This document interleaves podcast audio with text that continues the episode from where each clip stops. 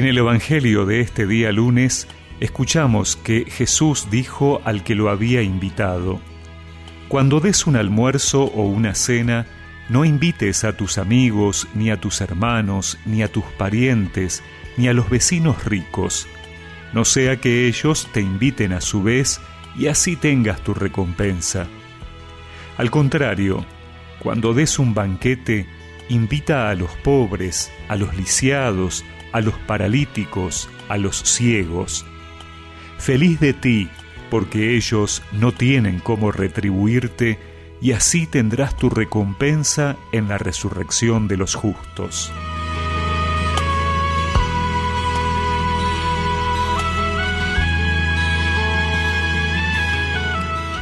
El Evangelio de hoy, que es continuación del que escuchábamos el sábado, nos presenta el tema de la gratuidad del amor. El amor no es comercio, no es un yo te doy para que tú me des, ni es un te quiero porque me gustas.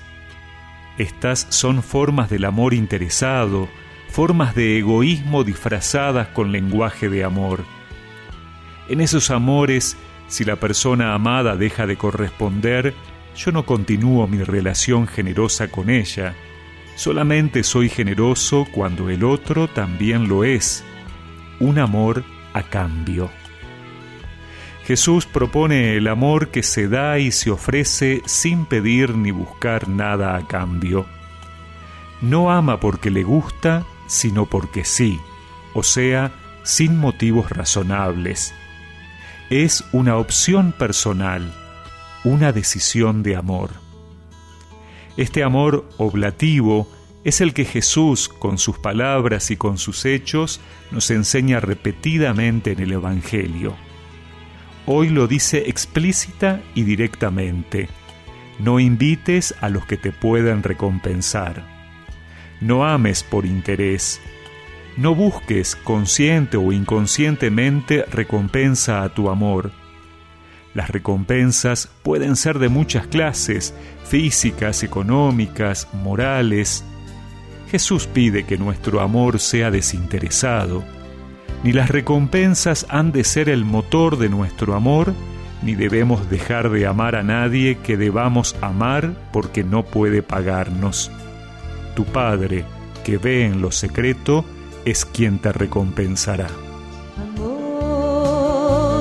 Es aquel que todo puede dar. Amor es aquel que nada pide y todo da. Amor es entrega total,